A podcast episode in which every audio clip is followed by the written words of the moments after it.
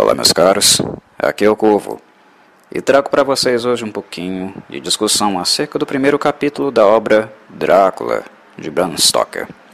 Certamente a mais aclamada, mais relevante do autor e que continua depois de tanto tempo né, a influenciar as obras relacionadas ou que trabalham, digamos, com o tema do vampirismo, que não foi o Bram Stoker certamente que fundou mas digamos que a obra dele, tanto no quesito cultural, estético, na imagem do vampiro moderno, ele realmente com esse livro ele teve um impacto muito forte na cultura popular e também no imaginário, como nós entendemos e vemos os vampiros. Como eu estou nos capítulos iniciais da obra ainda, digamos que não adentrei as trevas profundamente, Uh, eu achei interessante melhor retomar um pouco, puxar o freio e discutir esses primeiros capítulos, os quais eu tenho apresentado aqui antes de adentrar nas trevas novamente. Para quem não sabe, temos o nosso clube do livro, link aí na descrição, para o Discord, onde nós trabalhamos, abordamos um pouco melhor a obra e podemos fazer uma discussão uh, mais compartilhada, mais socializada, para quem se interessar. Muito bem. Drácula, uh, uma das coisas que eu acho que é fundamental uh, relacionado ao, ao, estilo de escrita, às técnicas e a direção que o Bram Stoker es escolhe para começar a sua narração é o modelo diário. Eu acho que o modelo diário é uma característica chave que ajudaria a caracterizar a obra de tal maneira e que também ao mesmo tempo seria essa maneira a mais influente na maneira como nós percebemos o vampirismo, entendemos o vampirismo, vampirismo e lidamos com ele. Uh, eu acredito a essa decisão uh, muita responsabilidade por aquilo que é estético e sensível, que envolve muita sensibilidade na percepção das personagens. E o vampirismo moderno, ele é repleto disso. Quando fãs de vampirismo, leitores de vampirismo, uh, buscam por um filme, buscam por um livro, uma obra relacionada a isso, seja em Anne Rice, por exemplo, ou outros autores mais modernos aí que eu não gosto muito, a citar a Stephanie Meyer, uh, quando fãs de vampirismo procuram por esses livros, eles, eles procuram por romances densos, uh, romances que trabalhem emoções. E, uh, na minha forma de ver, na minha análise, isso já existia lá com Bram Stoker. Na verdade, ele vem dar esse tchan para as obras de vampirismo, porque no formato diário digamos que existe uma grande compatibilidade com essa perspectiva. Uh, mas alguém pode perguntar: pô, mas lá no Lefanu, em Carmila, não tinha isso? Tinha, tinha sim. Mas aí é mais, uh, digamos, a habilidade, né, o critério, uh, a estética de um autor né, na sua escrita, do que propriamente uma técnica para fazer vazar sentimentos. E a questão da escrita de um diário é justamente o que eu estou tocando aqui. O diário, o objeto diário, para quem já teve um, já usou um, uh, aquele livro, aquele objeto ali que você diariamente ou esporadicamente vai, senta e escreve coisas, uh, é um lugar de reflexão, é um lugar de depósito de emoções e elaboração de emoções. É, então, essa escrita que você tem autoral e autobiográfica que você faz no diário, ela serve como catalisador de emoções. Emoções às quais você não necessariamente deu rosto ainda ou entende, ou emoções às quais você quer registrar em forma verbal, em forma escrita, para não esquecer ou recordar. Né? Então, esse é um aparato que catalisa, capta todos esses sentimentos e isso influencia muito na escrita do texto do Bram Stoker, na, no delineamento dos personagens, que são entendidos de acordo com as personagens que escrevem e participam desse diário, né? A princípio aqui no começo da obra é o Jonathan Hacker, então nós sentimos Drácula e é ele próprio na forma como ele vê, na forma como ele sente, né? E bem, é por aí. É essa introdução sensível aos personagens fazendo uso de uma ferramenta que é para isso. Ela serve para trabalhar isso.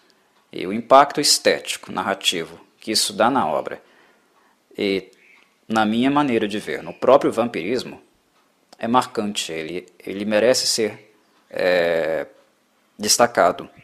Então, quando eu penso nos capítulos introdutórios de Drácula, eu penso justamente na introdução de um estilo, de uma forma de narrar e se relacionar com o vampirismo que perpassa pelo âmbito dos sentimentos que são facilitados pela escrita, pela narrativa, na forma de diário. Jonathan Hacker é quem nos conduz, é aquele que vai se encontrar com um conde, tem negócios com ele. O patrão de Jonathan Hacker o envia a Transilvânia para uh, ter relações diplomáticas com o conde e fazer aquele mimo típico de quem quer vender um produto. No caso, o conde tem pretensões uh, com a Inglaterra, pretensões imobiliárias. E Jonathan Hacker vai lá mimar o cliente né, do, do ramo da empresa imobiliária que ele trabalha. E uh, o capítulo 1, ele não chega a adentrar muito a, a relação que Jonathan, Jonathan Hacker tem com o Conde, né, algo que veremos nos capítulos a seguir. Mas uma coisa que ele faz muito bem também é apresentar-nos cenário. Jonathan Hacker é o tipo, típico inglês, típico inglês do seu, do seu tempo, do seu momento. E a percepção dele é muito uh, presa, limitada ao contexto que ele conhece. O que é natural, não é necessariamente uma crítica, não é algo a se pejorar. É o mundo que ele conhece, a Inglaterra, Londres, né? E ele está adentrando, digamos, não em um mundo sobrenatural apenas, embora a narrativa vá nos apresentar tais elementos de algo de um outro mundo no sentido sobrenatural. Mas ele também está entrando num mundo, em um outro mundo, que é parte do mundo natural, que é parte da civilização, mas que não condiz com aquele mundo o qual ele está adaptado, o qual ele conhece. Então, o que vemos muito no princípio, no primeiro capítulo, é um choque cultural, é uma percepção antropológica de uma questão de um homem branco, de classe média alta, né, sendo introduzido a um povo, uma cultura, um local, o qual ele nunca tinha tido contato anteriormente ou sequer imaginava uh, tais elementos culturais uh, na sua psique. Isso não vinha à mente dele. É uma coisa bem interessante, uma experiência válida para qualquer pessoa para sair do seu escopo, né, da, para ampliar um pouquinho a sua visão de mundo, é entrar em contato com uma cultura diferente. Sim, pessoas, viajar. Se for possível viajar, viaje. E não precisa viajar para a Transilvânia, ou para os Estados Unidos, ou para a Europa. Se você é um paulista, viaje lá para o Rio Grande do Sul. Vá para o norte, vá para o Pará. Vá para a Bahia, entre em contato com povos diferentes, com culturas diferentes, maneiras de pensar diferentes, para ampliar um pouquinho a sua percepção de mundo, né? para tirá-lo de um ponto de vista uh, muito condicionado pelo contexto social, histórico que você se encontra. Isso só vem a, digamos, engrandecer tanto o seu conhecimento, mas como também te engrandecer como um ser humano é, olhar uh, coisas por um outro espectro, por uma outra dimensão.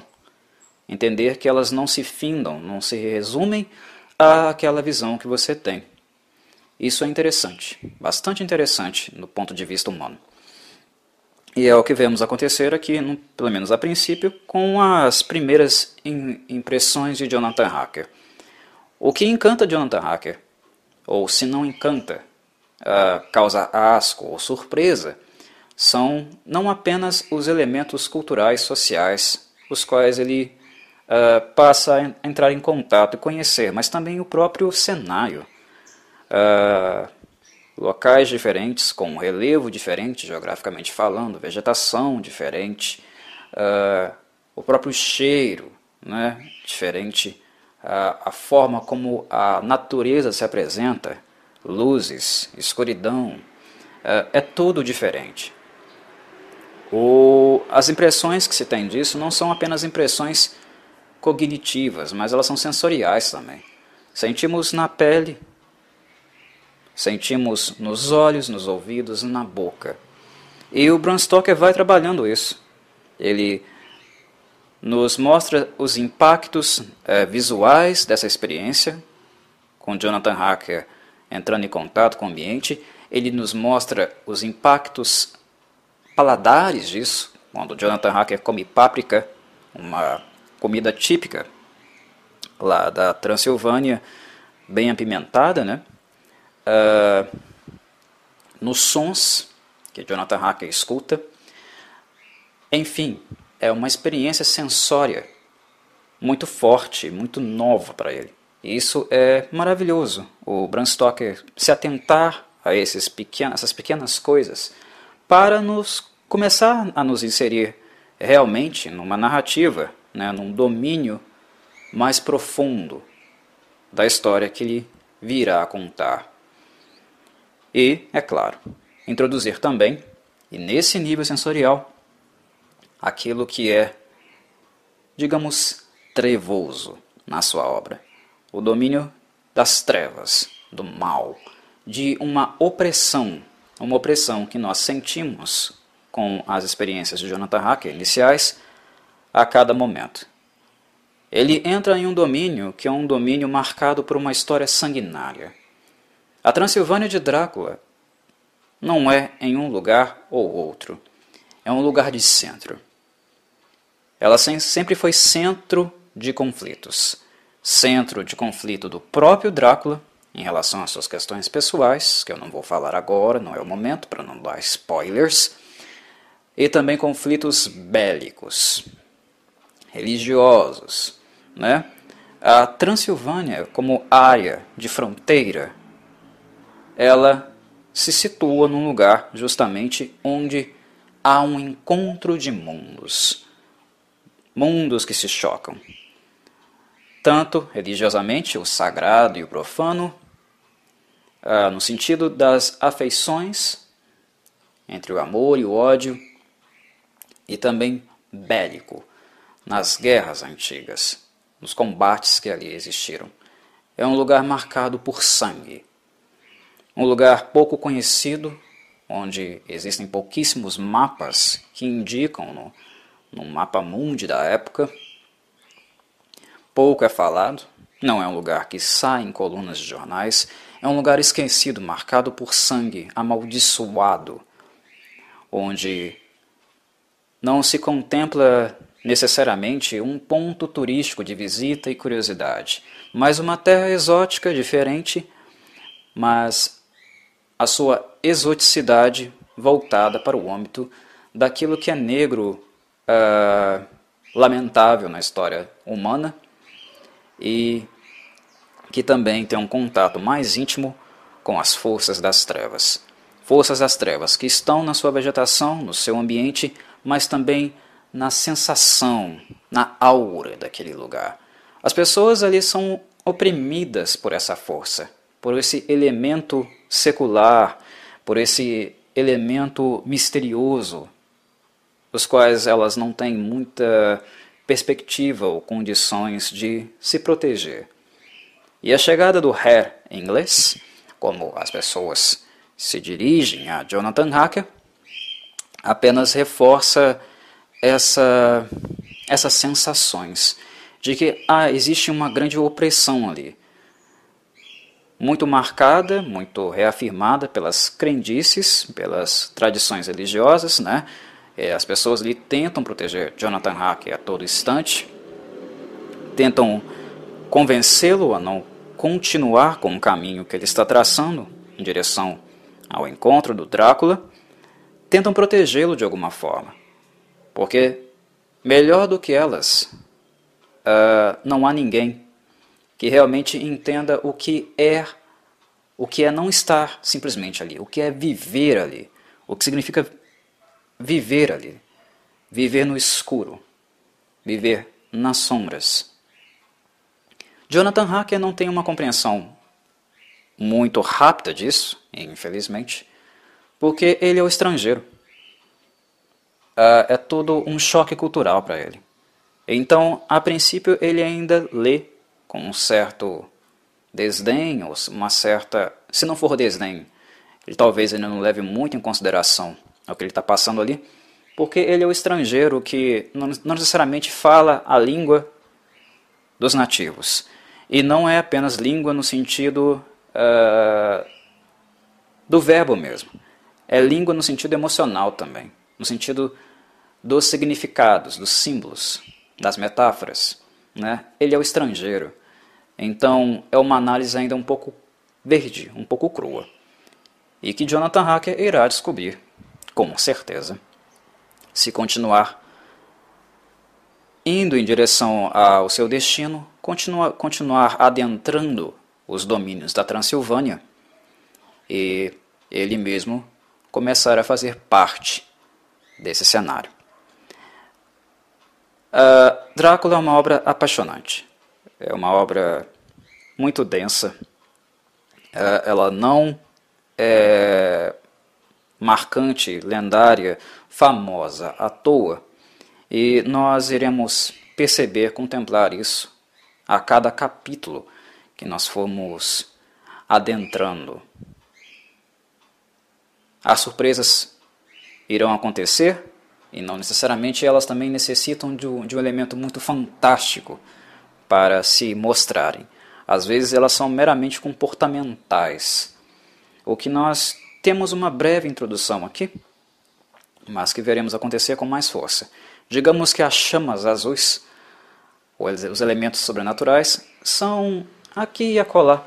Afinal, a obra foi inspirada em um tirano real mas ela tem elementos fantásticos.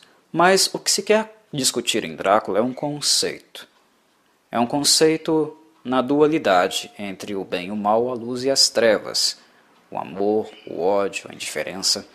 E digamos que é por esse caminho que Bram Stoker quer desenvolver a sua obra. Mas é cedo. Esperemos, aguardemos os próximos capítulos e vamos com calma discutindo um pouquinho os elementos que vão aparecendo neles. É isso, meus caros, espero que tenham gostado e até a próxima.